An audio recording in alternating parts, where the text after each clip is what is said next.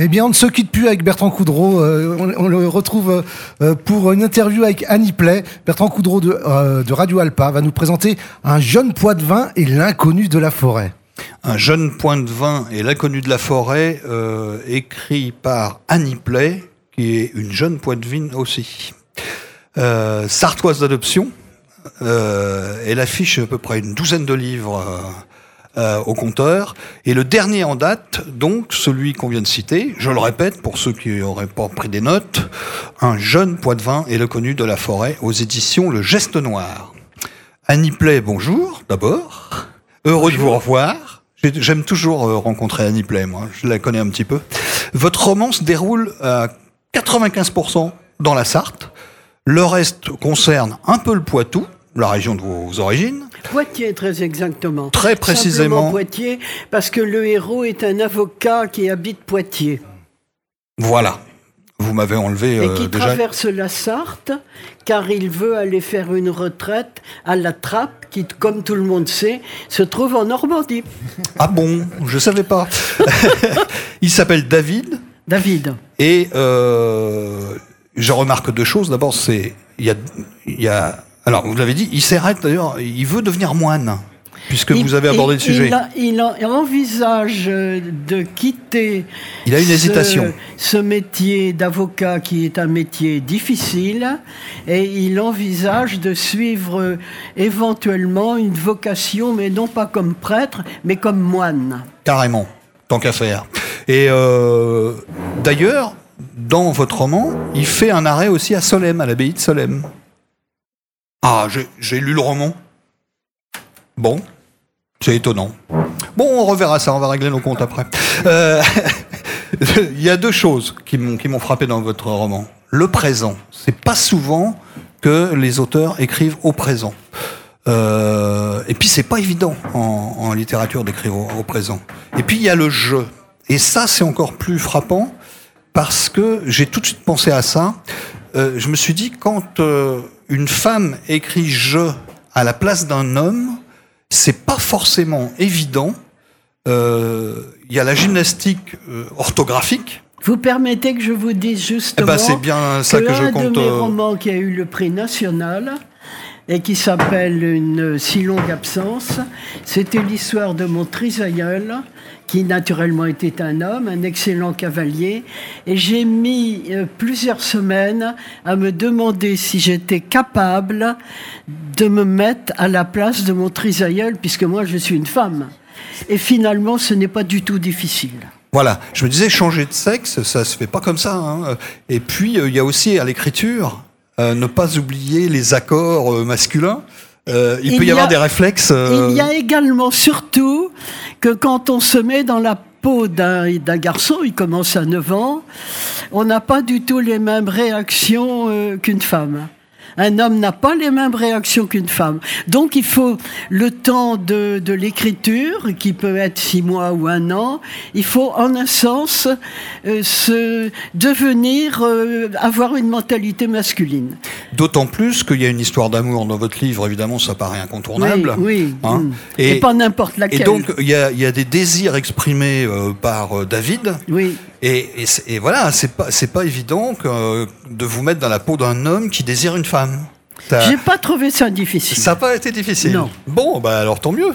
Alors, espérons que ça sera bah vraisemblable. moi, je sais pas. Je me, je me dis si, si j'écrivais comme ça euh, dans à la place du sexe féminin, je. je vous pourriez pas, vous pourriez pas le temps d'un livre euh, devenir une femme. Je ne sais pas. Enfin, euh, bah, je sais pas, pourquoi pas, ouais. Euh, enfin, en tout cas, pour l'instant, c'est pas moi le sujet, c'est vous. Non, oui, oui, d'accord, oui. Non, mais c'est simplement une hypothèse. Nous sommes en train d'imaginer. Je ne sais pas si le sexe, dans ce, dans ce contexte, est tellement important. Ce qui est important pour moi, c'est l'élan d'amour et l'élan de, de désir. Essayer de le rendre vraisemblable à l'égard de quelqu'un qui, qui le rebute, le rebute, qui l'étonne un peu.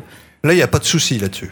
Quand on lit votre livre, il n'y a aucun problème. Alors d'abord, on va quand même aller au vif du sujet. David, il est jeune et beau, évidemment, sinon ce serait pas intéressant. Euh, il vient de Poitiers et il, il traverse donc la Sarthe pour aller en Normandie, et puis voilà qu'il tombe en panne. Euh, il est bloqué là, dans la Sarthe, et puis il se retrouve dans la forêt de Bercé. Alors la forêt de Bercé, ça vous dit quelque chose, puisque vous habitez à Jupille. Oui. Et alors, euh, voilà. J'ai choisi, j'ai choisi. C'est un choix. Car j'aime beaucoup la forêt. Voilà, parce que vous auriez pu, euh, vous avez votre île de Léron, euh, pu je sais toute votre vie. oui. euh, Non, j'ai choisi d'être au cœur même de cette forêt qui est absolument superbe et qui est totalement inconnue du reste des Français. Sauf Notre-Dame de Paris, qui connaît bien, puisque la charpente va être refaite en partie avec, Exactement. des, avec des arbres de la forêt de Bercé. Il faut le dire à tout le monde, ça. ouais. Qu'il y a une part euh, de, de la Sarthe euh, dans Notre-Dame de Paris. Euh, et donc, qu'est-ce qu'il fait? Puisqu'il est tombé en panne de voiture, il fait du tourisme et il tombe sur une jeune femme totalement affolée euh, qui vient d'être attaquée par un animal. On ne sait pas trop. Un chien, un loup. C'est ça la question. C'est là le, début de l'intrigue. Le début de l'intrigue, c'est ça. On- Il y a des gens qui disent, mais c'était un Il loup. dit que c'était un chien, mais lui, il a entendu les hurlements d'un loup. Voilà. Et donc, on ne sait pas. Et toute une enquête va être menée par David. En plus, cette femme dont il tombe amoureux, elle est mystérieuse. Elle ne dit pas tout. Il semblerait qu'elle cache des choses. Et on va petit, euh, petit à petit avancer. Alors, on va pas aller révéler euh, la suite. Hein. Euh, mais loup ou pas, on découvre petit à petit donc qu'il y a un mystère qui règne autour de cet ancêtre du chien. On peut le dire. Oui. Scientifiquement, vous nous démontrez que le chien est bien l'ancêtre.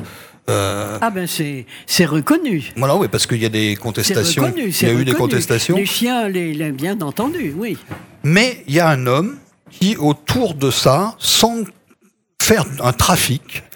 Et euh, Un homme chez qui l'héroïne travaille. voilà, il est censé euh, avoir un chenil, faire un élevage de, de chiens, mais il fait des expériences manifestement euh, qui sont douteuses. On est d'accord. Et puis il a une attitude de jalousie lorsqu'il voit David qui Qui finalement tourne autour de son euh, employé. accompagne, à tort d'ailleurs, euh, la jeune fille. Elle est d'ailleurs doublement victime de cet homme-là parce qu'il va, il va non seulement abuser d'elle, je ne sais pas si on peut dire ça comme ça, Oui, oui. Alors euh, c'est après qu'on découvre euh, le passé obscur euh, de cet homme et que cette fille qui a l'air si sûre d'elle, finalement est une victime. ouais. Et puis ma, Il ma- y a une inversion de la position au départ. alors ça, ça finira mal. Comment dire? Oui et non.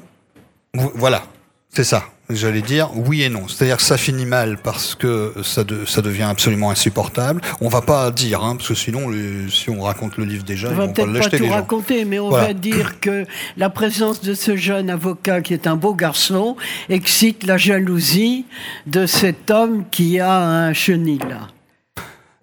Voilà. Et, et- On n'en dira pas plus. Et le pousse à, à la suite, sinon ça ne serait plus un roman policier.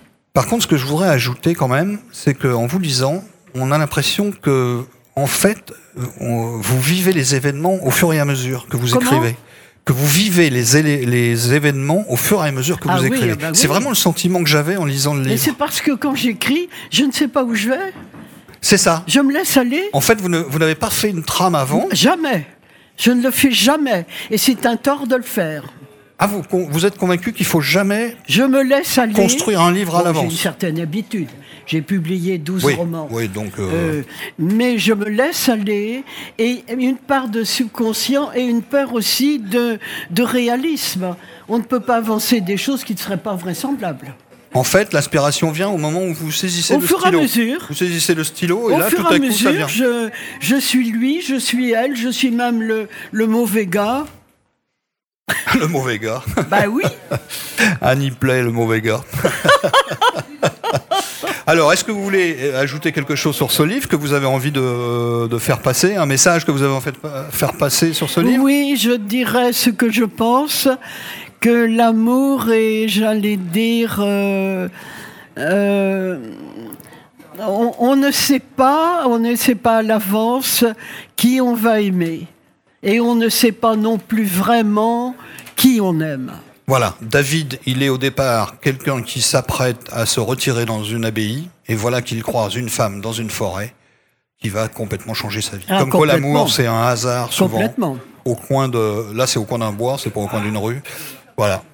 Eh bien, donc, euh, euh, il y a du sang qui coule un petit peu. C'est un peu policier, Oui, tout en étant, il y a une part de mystère. euh, Il y a une grotte dans une forêt, dans la forêt qu'on découvre. mais je ne Euh. peux pas écrire. J'ai déjà écrit un autre policier qui marche bien, Le Dormeur de Boyard.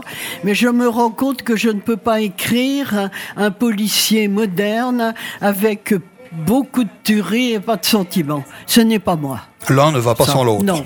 Bon, du sang et de l'amour. Voilà. Alors, si vous voulez tout savoir, vous achetez ce livre. Il ne coûte que 13,90 euros. Moi, je donne les prix, comme ça, ça permet de savoir si pour les portefeuilles, ça va. Je ne rends pas la monnaie. Ah, vous rendez pas la monnaie Oui, parce que 13,90 euros, c'est pas évident. hein. Il me donne 14, je ne rends pas la monnaie. Bien, vous êtes euh, encore là demain euh, Ah, vous n'êtes pas là demain. Non. Bon, bah donc, euh, les gens je suis occupé. iront dans les librairies euh, acheter votre livre. Je rappelle le titre Un jeune poids-de-vin et l'inconnu de la forêt. Voilà. Merci Annie Play. Avec le prénom qui est très rare, le prénom de la fille, Médéa. Médéa. C'est vrai que je l'avais- j'avais oublié de signaler Médéa. son prénom. Je pas, n'en ai connu dans ma vie qu'une seule. c'est pas un prénom euh, courant. Non. Voilà. Bah, merci Annie Play. Et puis au plaisir de vous revoir Moi euh, je pour vous un prochain bouquin. Eh bien, merci Bertrand Caudreau de Radio Alpa, merci Annie Play pour euh, cette interview. On continue euh, en musique juste avant de retrouver euh, Ludo qui va nous présenter son une illustratrice, voilà, illustre, j'espère. voilà, on envoie.